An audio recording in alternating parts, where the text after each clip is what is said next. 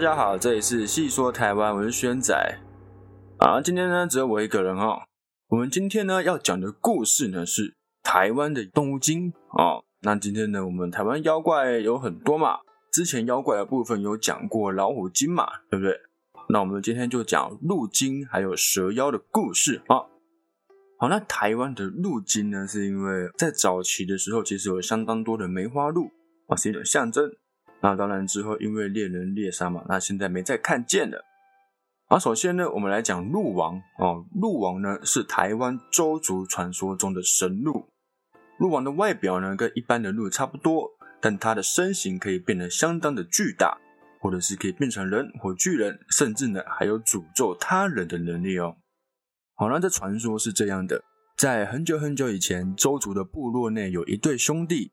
某一天，哥哥外出狩猎，来到了阿里山。那山顶上呢，有一泓清泉，清泉旁边还布满了野鹿的脚印，让哥哥兴起猎鹿的计划。隔天，哥哥便躲在泉水旁边窥探，果然看见有许多的野鹿来喝水。从此之后，哥哥每天都来到这个泉水边狩猎，总是有大收获。这样。久而久之呢，哥哥发现一件奇怪的事情，在鹿群之中有一只看起来像是鹿王的怪鹿，哦，很怪的鹿，外形和一般野鹿没有两样。可是呢，只要拿起矛来瞄准它的时候，它就会立刻变形，变成一只高耸齐云的大鹿。那看到这种情形，哥哥就知道说啊，那是一只神圣的动物，不可以随意的射杀。所以呢，每次看到它，哥哥就会放弃射击，放弃去狩猎它。这样，那有一天，弟弟呢独自来到了阿里山顶，也和哥哥一样，看见几只鹿在泉水边喝水，他高兴极了，拿起矛就要来瞄准其中最大的一只鹿。但是那只鹿竟然突然开始变形，化身一只高耸齐云的大鹿。此时此刻，弟弟才想起来，哥哥曾经告诉过他。千万不可以去射击那一只大鹿。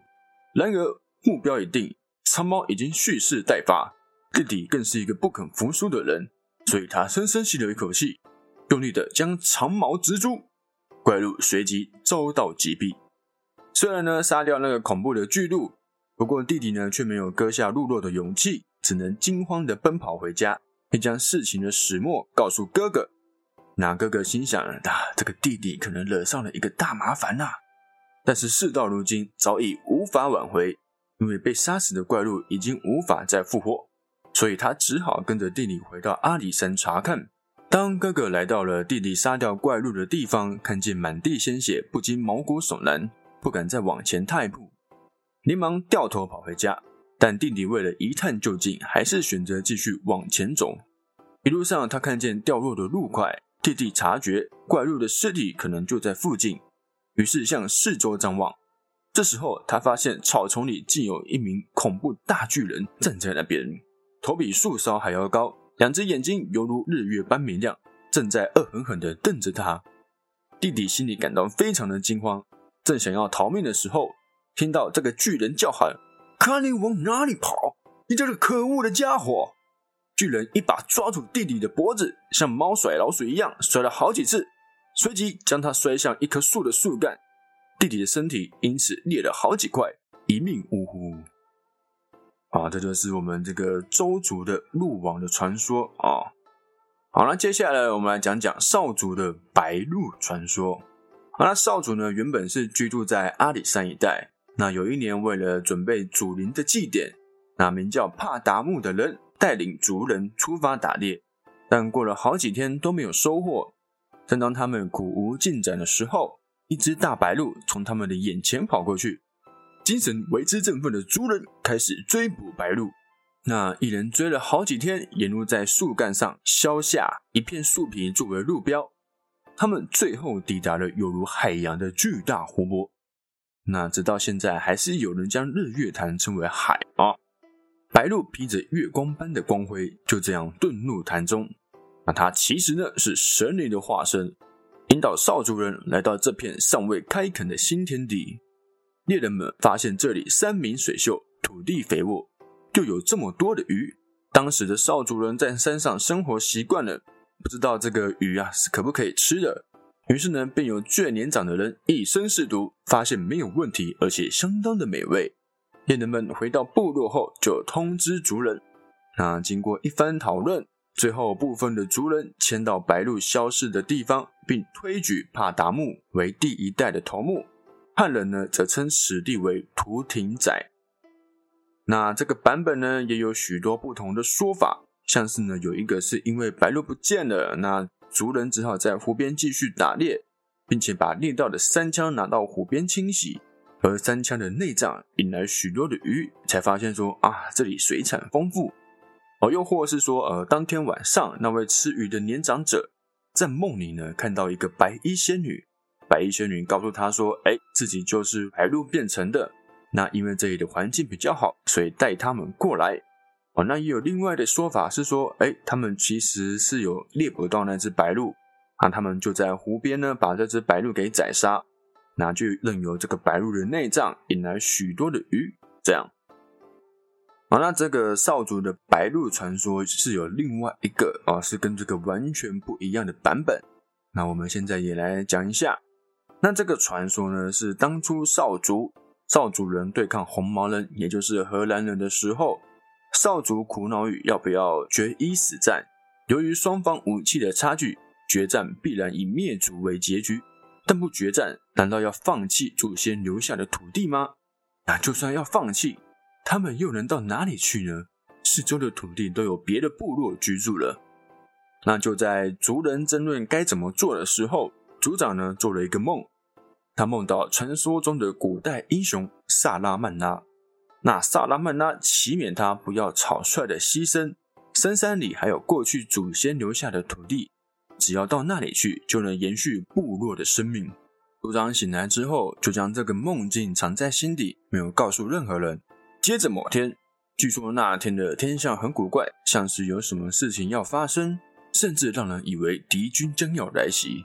好，那一天呢，有位族人急匆匆的赶来跟族长报告，原来是有一只白鹿来到他家面前，浑身都是银白色的兽毛，有种崇高神圣的感觉，这种气质。那族人呢，射箭想要威吓他，他却丝毫不慌，也没有逃跑的打算。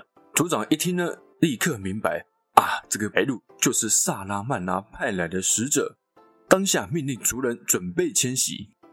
于是呢，他们跟着白鹿经过重重的大山，最后达到日月潭，在那里建立了部落啊。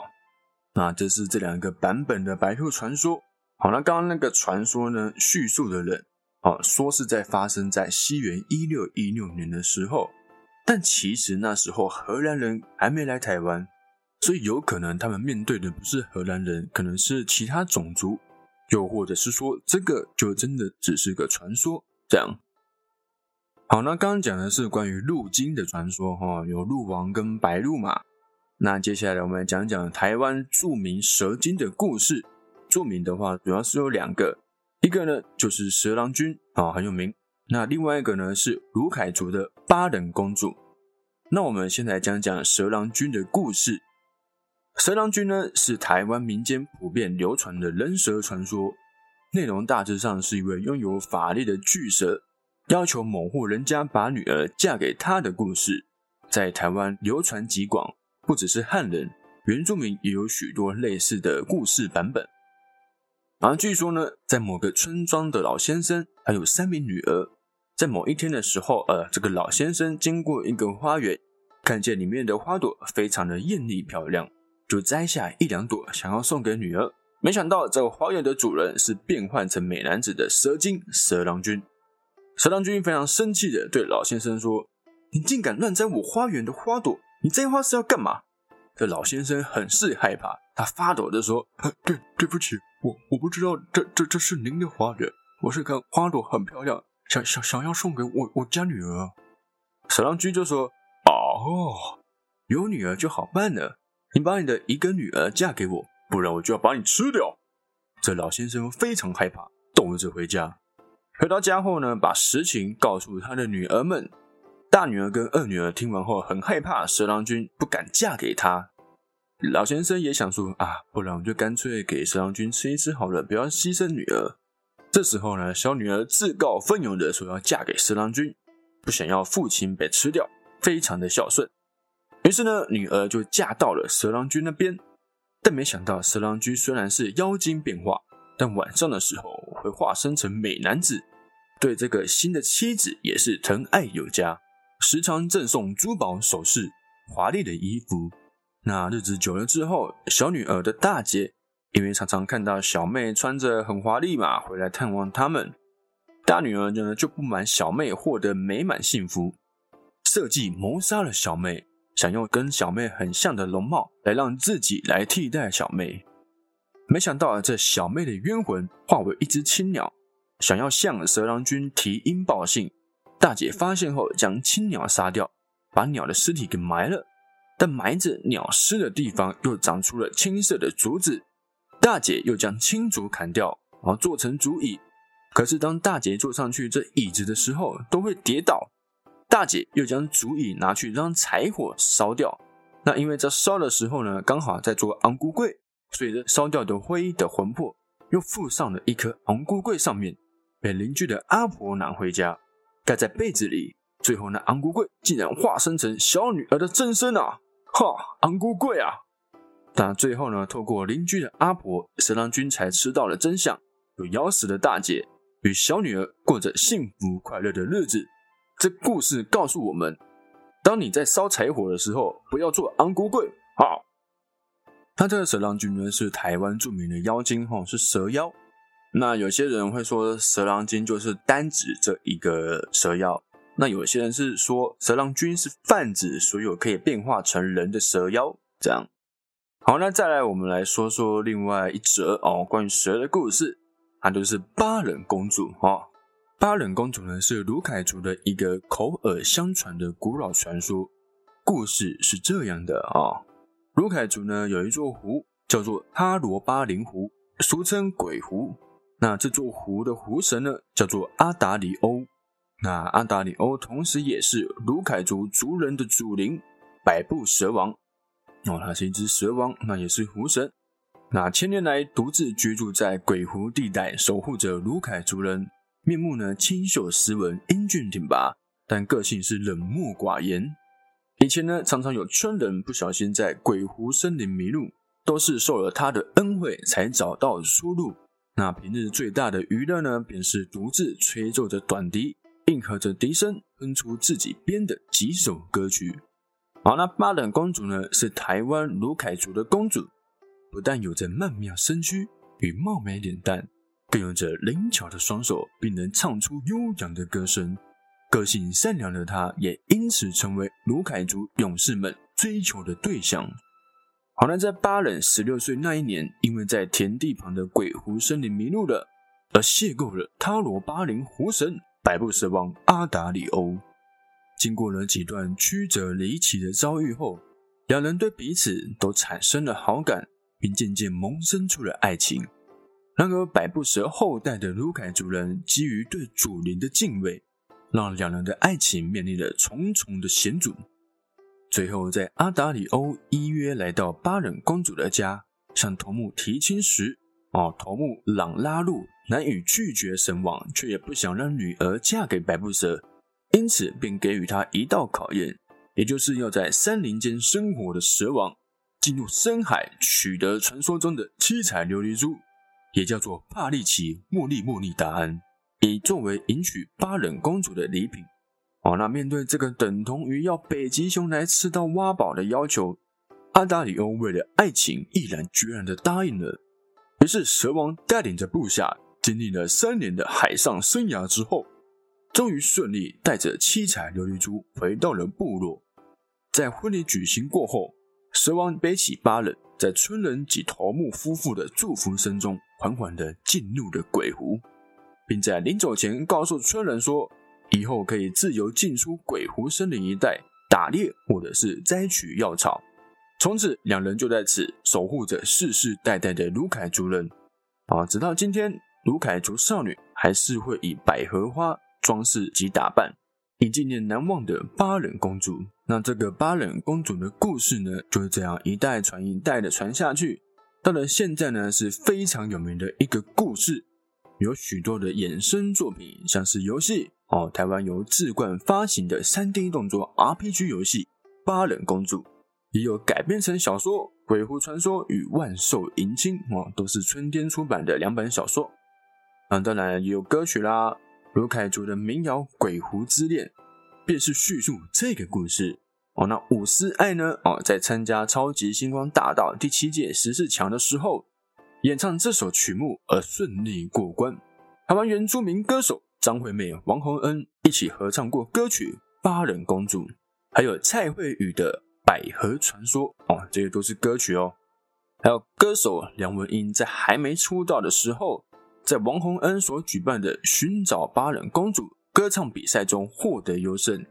因此有八等之称哦，因为梁文音同时拥有卢凯祖的血统哦，刚好啊啊，当然还有歌舞剧的改编，屏风表演班改编八人传说为歌舞剧，叫做《百合恋》，并于二零一零年十一月六日在台北国际花卉博览会的美术园区舞蝶馆演出过一阵子。好啦，这么多的改编呢，都是来自同一个传说。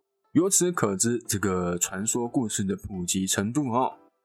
好了，以上呢就是我们今天所讲的台湾妖怪或是台湾动物精哦的两个故事哦，鹿精跟蛇精。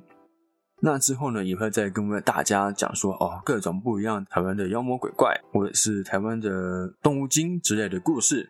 好，那这一集呢就到这边，谢谢各位，我们下一集见，拜拜。